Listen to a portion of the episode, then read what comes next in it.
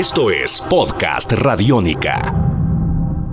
Amigos de Radiónica, sean bienvenidos a una nueva entrega de En Descarga Radiónica, este podcast que nos encanta y que nos fascina, donde hablamos acerca de todos estos mundos maravillosos entre cine, televisión, cómics, videojuegos y mucho más. Mi nombre es Iván Zamudio, arroba Iván Zamudio 9, y me encuentro con el grandiosísimo e inigualable Diego Bolaños, arroba Diego Maove. Maestro, bienvenido una vez más a En Descarga Radiónica. no me presento, así que van a decir, ¿y este a quién le ha ganado?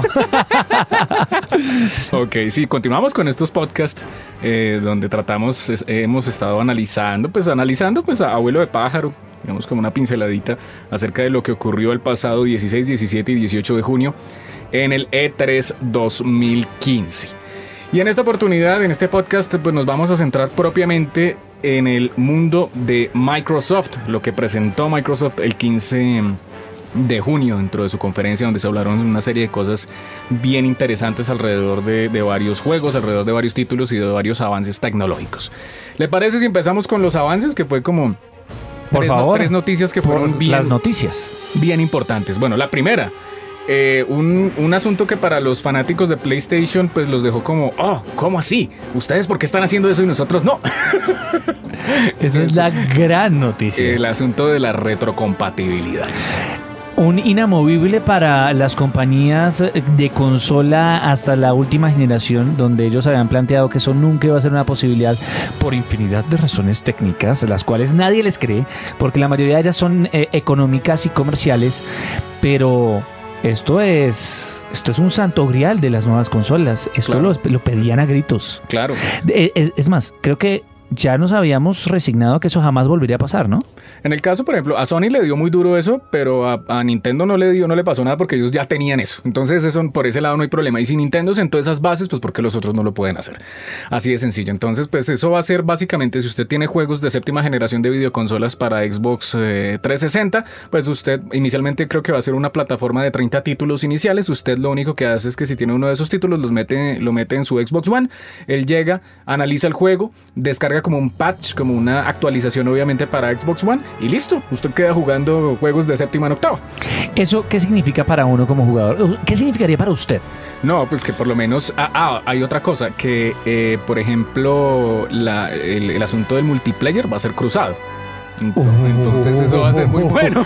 Uy, de esa no me acordaba. Eso estaba mejor. Porque por ejemplo, si hay alguien que tiene Watch Dogs para, para Xbox One y hay otra persona que lo tiene para 360 y lo mete en la otra consola, pues ahora el multiplayer va a ser cruzado. Entonces todo el mundo se puede... Ganadorcísimo. Aumenta por completo la posibilidad de conectar con amigos suyos que no tengan necesariamente la consola. Claro, entonces eso, eso, es, eso es buenísimo. Por ese lado, eh, a mí me parece que eso es extraordinario. Esa noticia fue un golpe, pero el otro no es tanto un golpe, es una promesa, una visión al futuro de lo mismo que hemos hablado en otras oportunidades y en otros podcasts que pueden encontrar en esta misma página. Aquí le apuntamos a otra cosa, ¿cierto? Sí, eh, los señores de Microsoft hicieron presentación de sus Microsoft HoloLens que básicamente no es que le estén aportando a la, a la, realidad virtual, como usted lo dijo, sino ellos continúan apuntándole a la realidad aumentada, pero llevándola a un nivel... en esteroides. Sí, ya, ya, tremendo, porque con esa presentación que hicieron de, de manejar el Minecraft, obviamente a partir de, de hologramas, eso es una cosa loca. Ninguno de los dos, vale aclarar, ha tenido la oportunidad de ponerse este dispositivo en la cabeza. Pero si las cosas se ven como en el, como en la expo, como en el expo de Microsoft, como lo vimos a través de la cámara que estaba también en Tarima, esto es otra cosa completamente distinta. Además que hay algo que es muy interesante y lo planteó usted en otro podcast que hemos realizado y es las aplicaciones tan ilimitadas que tiene. ¿Por qué? Me explico. Microsoft no es una empresa dedicada exclusivamente a videojuegos, es una empresa de desarrollo de software la cual le ha invertido a los HoloLens en muchos otros aspectos aparte del videojuego. Claro. Es un dispositivo que también se habló alguna vez, a diferencia de Google Glass, que fue algo, un experimento increíblemente fallido, desastroso y catastrófico para muchos, es un dispositivo que no apunta a invadir por completo su vida, pero que le va a dar posibilidades a todas las personas, en todas, digamos, a su papá, a su mamá, a su hermana. Las aplicaciones son tan grandes que es mucho más probable que haya un HoloLens en su casa de lo que usted cree. Y pues lo presentaron con Minecraft, que yo creo que ese fue, el, juego, el juego perfecto para presentar eso. Pero fue increíble. sí, fue cuando apareció eso y la cámara y todo, todo el mundo quedó como Sí, Como- fue, Ah. fue, fue bonito. Sí, fue bonito. Bueno, lo- el otro gran avance, que digamos es el, el que, el, que, el, el que se queda como en puesto número 3 en este caso, que viene siendo pues el control, obviamente, y Lite, que presentaron pues para, para Xbox One, que básicamente pues es una versión de Microsoft del control que ya se había presentado obviamente para Steam, para este tipo de juegos. Entonces pues si ustedes eh, de esos gamers pro que necesita más botones y más cosas y obviamente sentirse mucho más cómodo para por ejemplo jugar juegos de carros, pues este o, o shooters, pues este es el control pues ideal ya para el jugador nivel hardcore que que quiere llegar a, Sí. a otras élites. Bueno, y en cuanto a juegos, pues hubo una, una gran cantidad de, de títulos eh, muy, pero muy importantes. Eh, se desbordó ahí con una gran cantidad de cosas bien interesantes. Títulos exclusivos como títulos que obviamente van a estar eh, compartiendo en las dos, eh, en, las, en todas las consolas. Pero pues básicamente yo creo que si hablamos de títulos exclusivos, yo mencionaría dos así rápidamente, que es eh, Gears of War 4, maravilloso, que regresen obviamente. Y ya sé cuál es el otro que va a decir. ¿Cuál? Pues el que le- el hermano. No, Ah, ok, listo.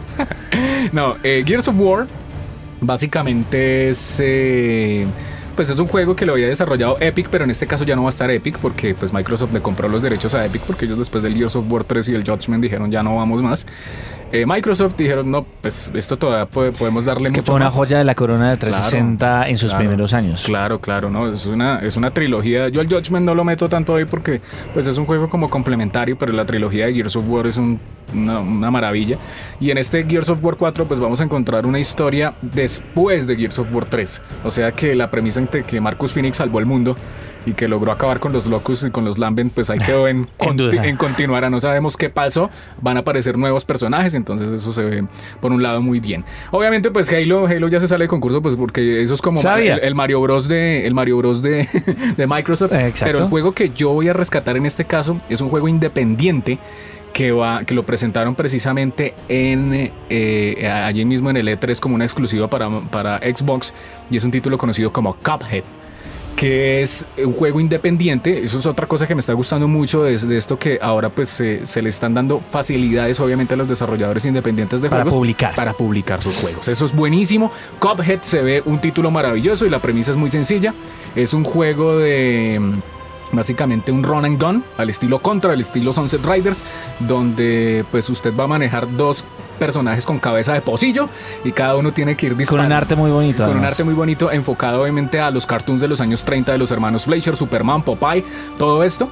Pero lo más interesante es que la- el argumento sí va a ser el, el típico juego, pero el, el- el arte, la estética del juego y además que la historia es maravillosa. Es un pocillo que se llama Cuphead, que juega precisamente en el casino con el diablo y pierde y pues para pagar esa deuda tiene que cumplir una serie de misiones y es como jugar pues un contra, en, no sé, en un- con la estética de un Popeye en los Sí, 30. me- Es una- metido en un es televisor, una mar- en la animación de la época. Entonces, ese juego, yo ese, por ese juego estoy esperando muchísimo, me parece lo máximo. A mí me llamó mucho la atención rápidamente un juego Recore. eh, También, de Keiji Inafune. Ento- claro, llama la atención por muchas cosas, porque va de la mano con esa experimentación de Microsoft por nuevas plataformas, nuevos formatos, que siempre impulsó desde su Xbox con Fable eh, abrir los horizontes, plantear nuevas formas de videojuegos, lo cual hoy en día es muy necesario y se recibe muy bien.